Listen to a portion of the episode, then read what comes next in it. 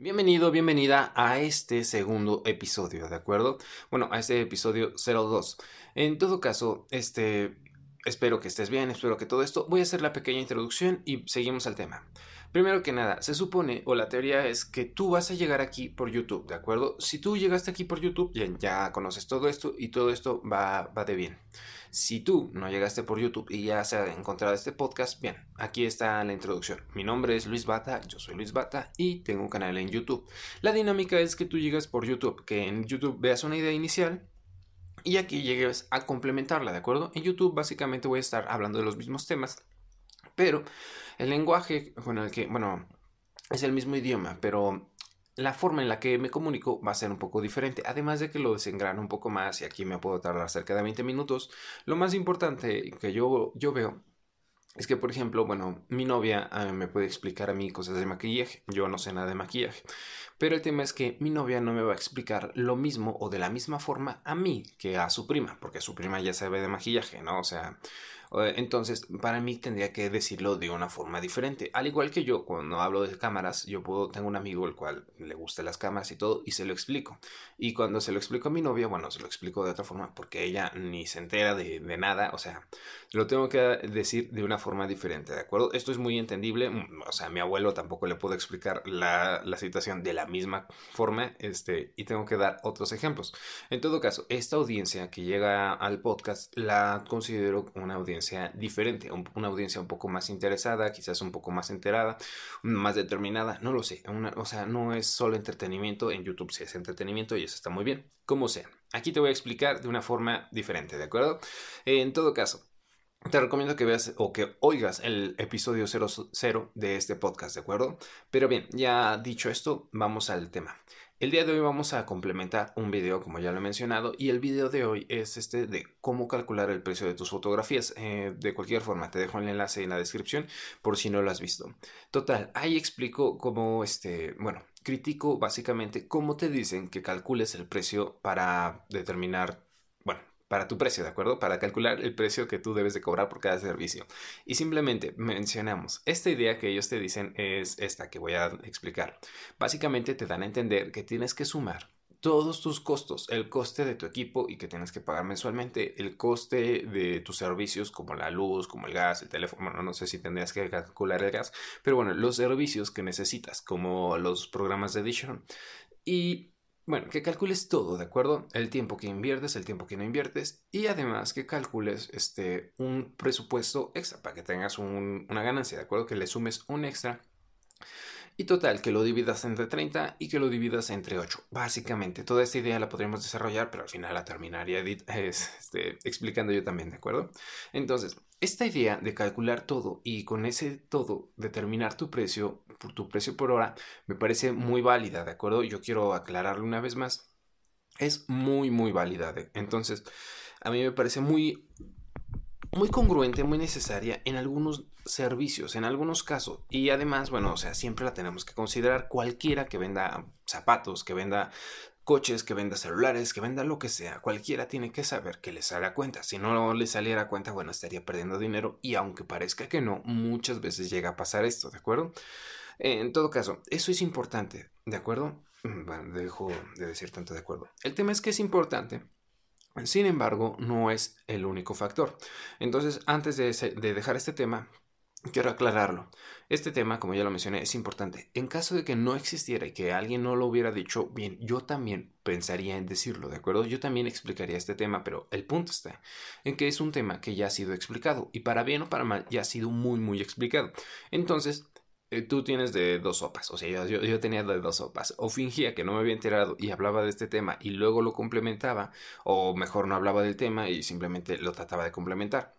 Yo la verdad es que dije, ya hay 20 este, videos de esto, simplemente lo voy a complementar, lo complementé de esta forma porque, bueno, tienes que pensar cómo va a ser un poco más entendible, más visual, un poco. Dije, bueno, es una crítica, ya yo además tenía ganas de hacer una crítica y simplemente lo hice de esta forma y me parece que es una, forma muy sencilla de que se coloque. Lo que trato de hacer es que ese video se coloque detrás de los otros videos. O sea, les estoy ayudando a hacer una parte 2, ¿de acuerdo? Son estrategias en YouTube y además de que tenía ganas. O sea, soy un dramático, como sea también. Como sea, ahora sí, dejo el tema detrás. Total, lo que quiero que entiendas es que si tienes un costo mensual de 10.000 chocolates o un costo anual de 10.000 chocolates, lo que tú quieras, lo puedes pagar de muchísimas formas. Por ejemplo, podrías vender 10 productos a lo largo del mes de 1.000 chocolates. Si se vendieras 10 productos de 1.000 chocolates o, bueno, que te dieran ingresos por 10.000 chocolates, por 1.000 chocolates te daría, bueno, estaría saldado, ¿de acuerdo? 10 por 1.000, 10.000, ¿de acuerdo? Estarías a cuenta. Y bueno, si tuvieras que vender en lugar de 10 productos, 100 productos, los tendrías que vender en 100 chocolates. 100%, otra vez 10 mil, ¿de acuerdo? Y alguien dirá, oye, pero no hay ganancia ni nada. Sí, bueno, la idea es, es muy clara, la idea es que la entiendas. Puedes cubrir tus gastos, los puedes cubrir dependiendo del servicio que des, ¿de acuerdo? Es decir, si eres capaz de dar más, más servicios en un, en un tiempo tan pequeño, bueno, puedes darlos más baratos y lo que sea. El tema está en que ese costo, o bueno, esos 10 mil chocolates no mi producto, no determinaron mi servicio.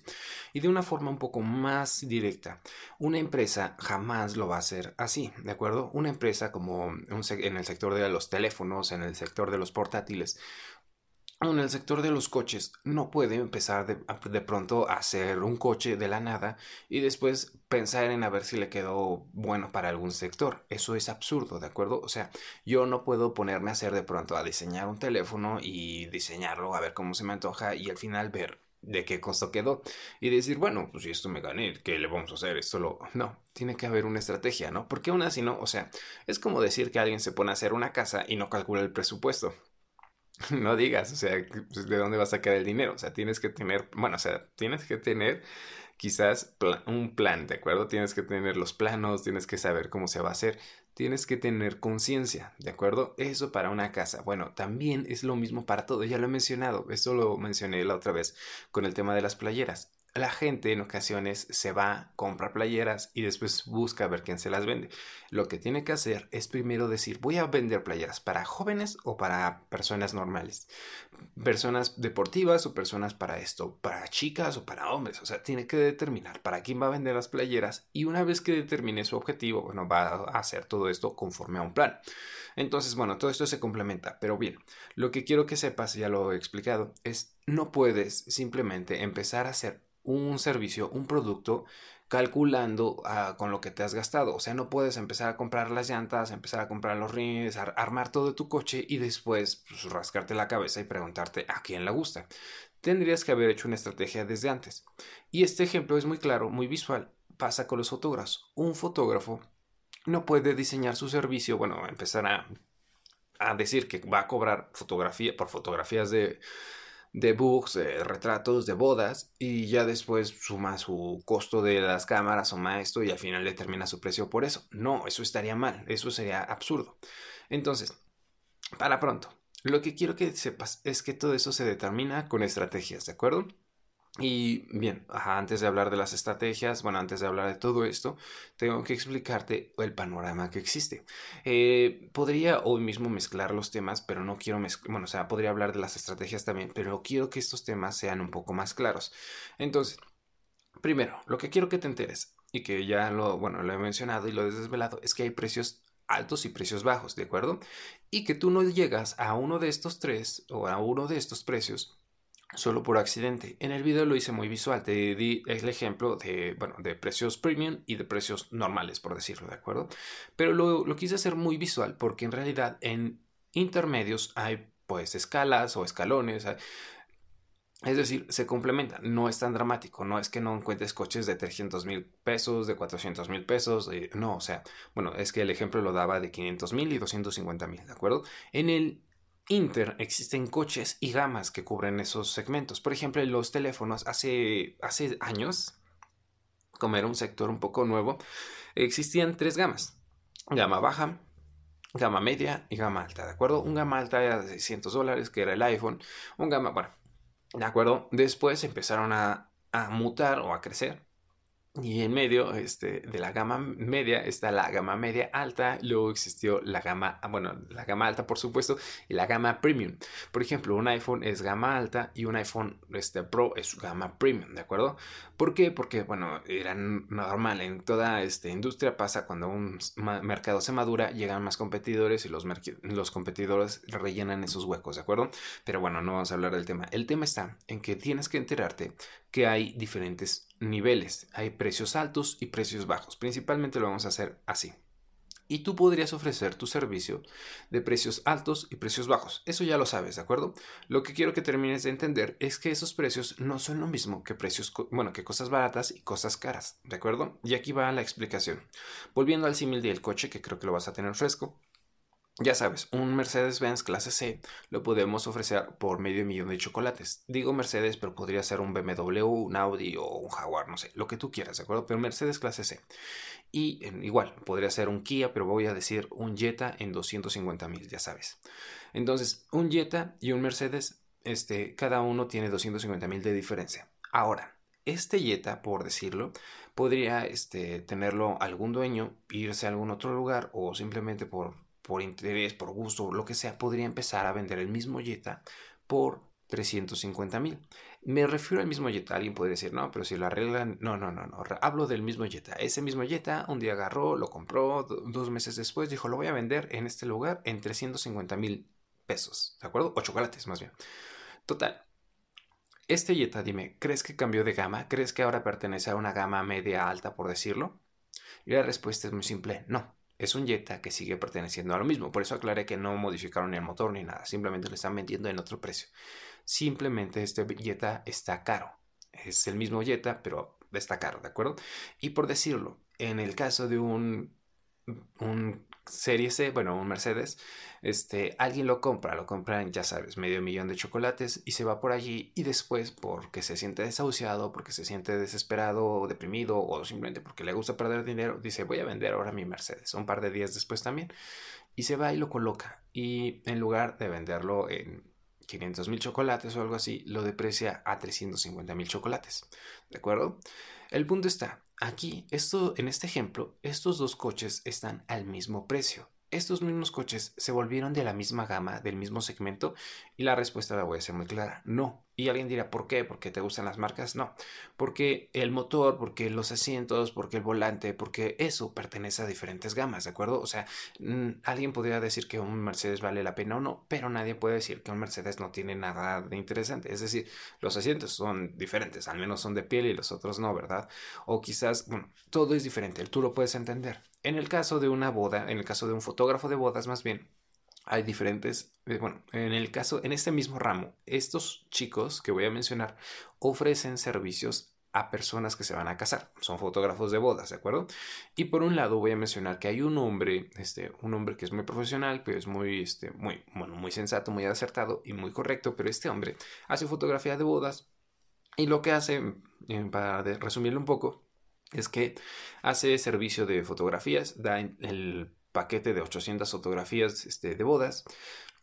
Más además, este, tiene adicional, pues, si alguien quisiera un álbum pequeño y quizás un retrato de bambú, ¿de acuerdo? Ese servicio generalmente lo puede vender por 1000, por 1100 y por 1200 chocolates, más o menos, ¿de acuerdo?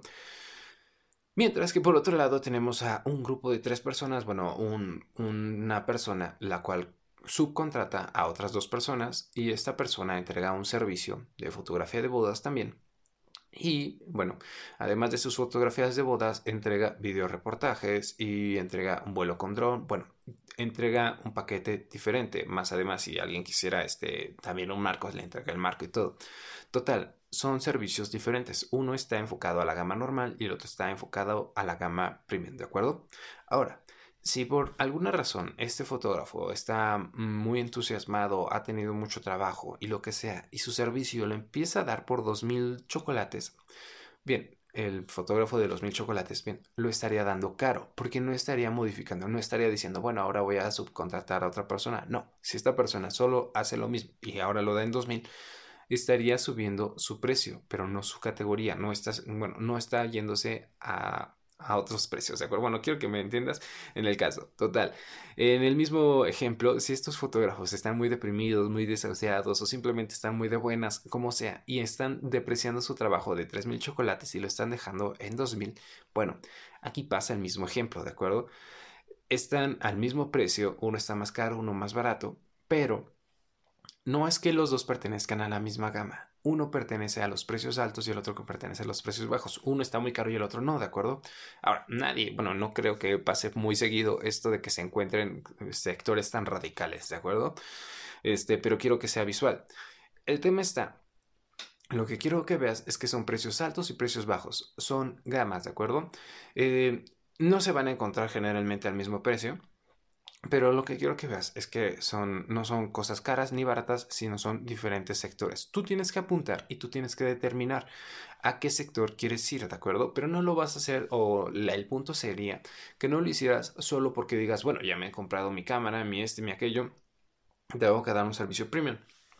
Porque honestamente, posiblemente hayas comprado tantas cosas que no sean ni siquiera válidas para tu servicio, ¿de acuerdo? O que no lo quieras hacer.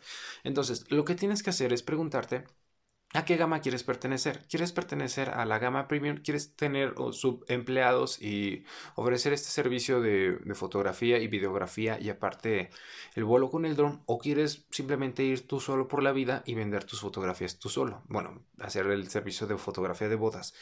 Hago el ejemplo en este chico, ¿de acuerdo?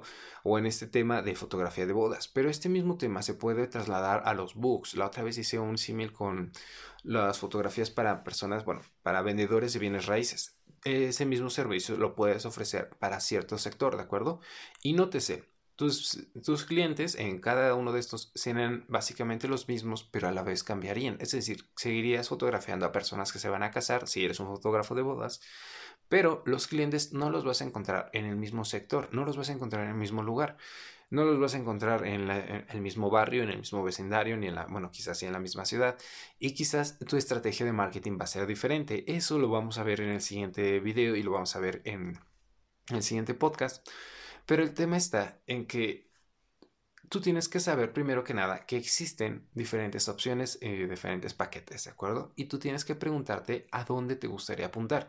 Y sobre todo, este, bueno, tendrías que hacer como un FODA, un DAFO, tendrías que ver tus fortalezas, ¿de acuerdo? Si tú eres este, una persona que es diestra o es acostumbrada o es certera con este tipo de clientes, adelante, o te gusta, ¿de acuerdo? Adelante, ve con el cliente caro. Y si tú eres una persona que en realidad no te gusta tanto este tipo de clientes o que no te gusta este tipo de servicios, no lo tienes que hacer. ¿Cuáles serían los pros y los contras? Por ejemplo, en fotografía de boda, simplemente por hacer el símil todavía, puede que estos clientes que estás viendo sean un poco más, mm, ¿cómo decirlo? No difíciles. Bueno, estos clientes caros te hagan viajar un poco más porque estén un poco acostumbrados a que, es, ya sabes, son de aquí, pero se casan en Cancún o se casan en Las Vegas o se casan...